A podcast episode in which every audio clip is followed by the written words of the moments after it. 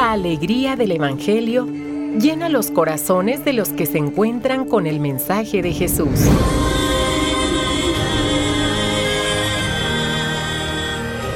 El Evangelio de hoy. El Evangelio de hoy. En voz de Monseñor Sigifredo Noriega Barceló. Escuchemos.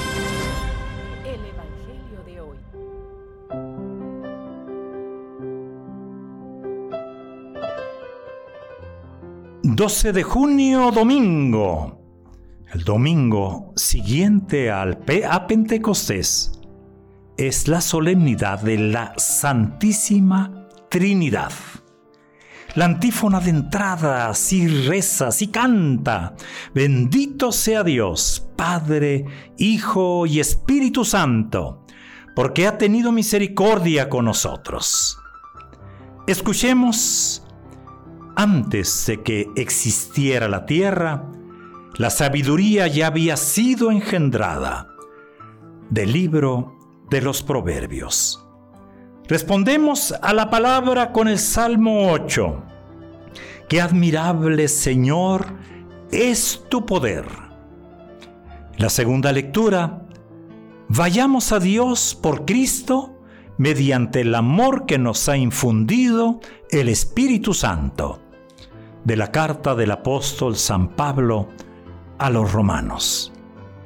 Y del Santo Evangelio según San Juan.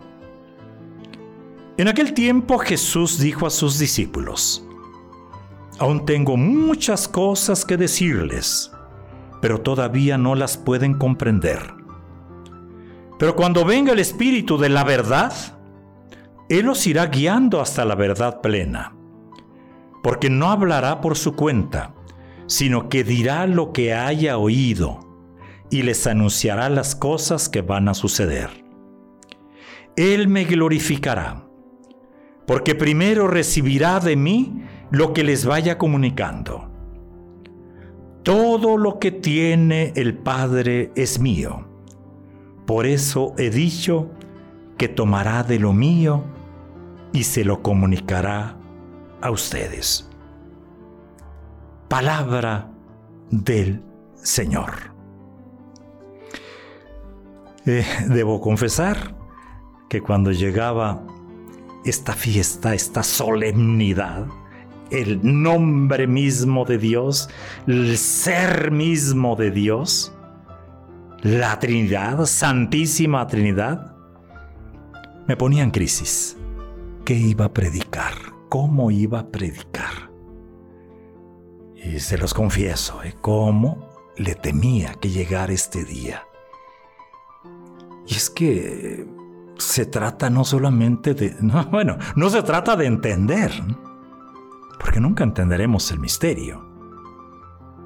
Pero sí se trata de permitir que el misterio entre en nuestra vida. Es decir, dejar que Dios mismo entre en nuestra vida. Que Dios mismo se revele en nosotros. Que Dios mismo nos diga quién es.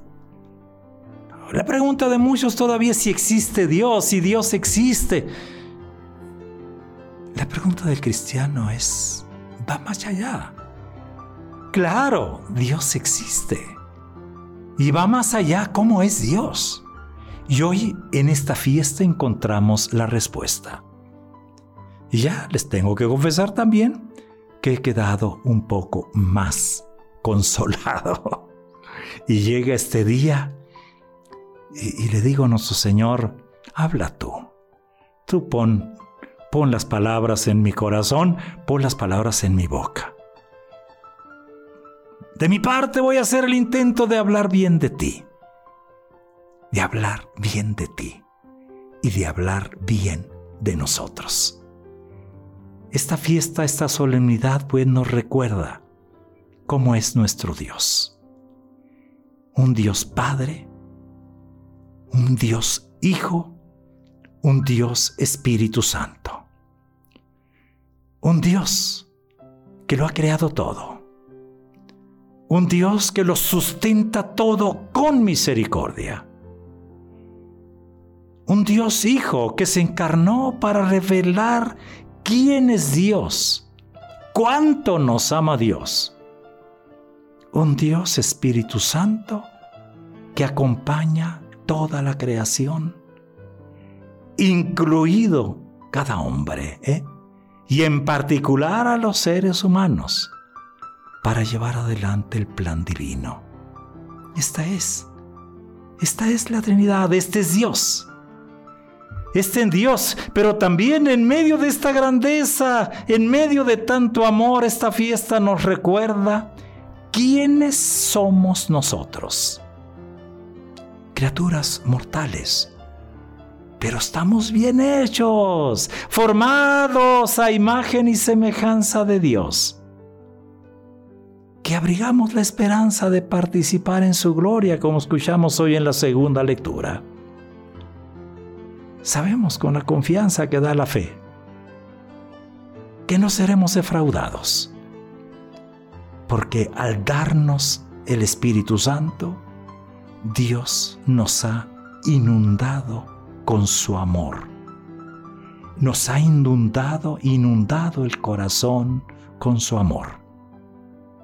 Hoy, en lugar de tratar de entender todo, hoy contemplemos y agradezcamos. Ese es Dios, pero ¿quiénes somos nosotros? ¿Quiénes somos nosotros? La experiencia más cercana que tenemos es nuestra familia es la paternidad, es la maternidad. A propósito, el domingo próximo es Día del Padre. Es la experiencia más cercana. Para un hijo, la experiencia más cercana de Dios son sus padres. Para los papás, la experiencia más cercana es el hijo. Oyes, ¿cómo es? ¿Cómo vino? ¿Quién es? ¿Por qué él? La experiencia más cercana que uno puede tener de Dios es Jesucristo, Hijo de Dios, quien nos ha revelado a Dios como su Padre y nuestro Padre. Qué hermosa expresión en el Evangelio, ¿eh? Todo lo que tiene el Padre es mío. Cuando venga el Espíritu de la verdad les irá guiando hasta la verdad plena. Y así remata Jesús al revelarnos la intimidad familiar de Dios y la trascendencia de toda paternidad, de toda maternidad. La trascendencia de la filialidad. Siempre seremos hijos. Papá, mamá, siempre serán papás. Siempre seremos hermanos. Qué gran misterio también, ¿eh? Está en casa, en la familia. Y a medida que los años pasan, me doy cuenta de lo maravilloso que es vivir y ser amado por ser hijo, por ser miembro en una familia. Por eso lo primero que aprendimos en casa fue hacer la señal de la cruz y decir al mismo tiempo en el nombre del Padre y del Hijo y del Espíritu Santo. Es lo primero que aprendimos en casa para relacionarnos con el Dios de Jesucristo. Pero también al mismo tiempo para empezar a entrar en el misterio de la familia, donde todo es don. Todo es don. Los papás son un don, un regalo para los hijos. Los hijos son un don, un regalo para los papás. El hermano es un regalo para el hermano y una familia es un gran regalo también para una sociedad que quiere ir purificando el tejido social. Hablar pues de familia, de paternidad, de maternidad, de filialidad, de fraternidad, es hablar de generar, de acompañar la vida es hablar de una comunidad de amor, es hablar de donación, de intimidad, de comunión, de igualdad y de diferencia. A pesar de los cambios profundos que experimenta la familia, yo creo, considero que sigue siendo la escuela superior de vida para los hijos. No hay escuela superior, no hay universidad mejor que la familia y sigue siendo la célula decisiva de la sociedad.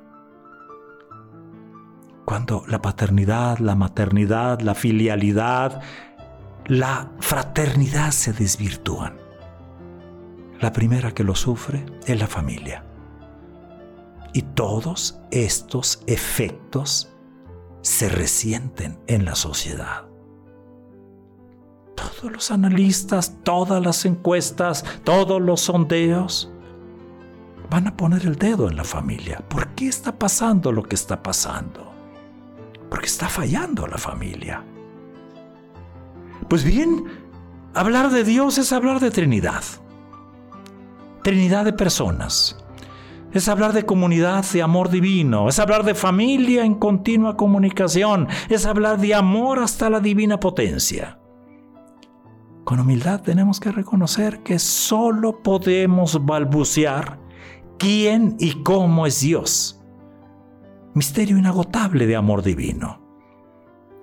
Y cuando también y cuando la fe en el Dios de Jesucristo se desvirtúa, la familia humana pierde su fundamento, pierde su sostenimiento, pierde su horizonte. Y se acaban las razones para la igualdad. Se acaban las razones para la libertad. Se acaban las razones para la fraternidad. Se acaban las razones para la fidelidad. Y es que la fuente del amor se agrieta y el ser humano se ahoga, como diría el filósofo, se ahoga en su propia finitud. Día domingo de la Santísima Trinidad. ¿Cómo la ven? Miremos el misterio, agradezcámoslo y mirémonos.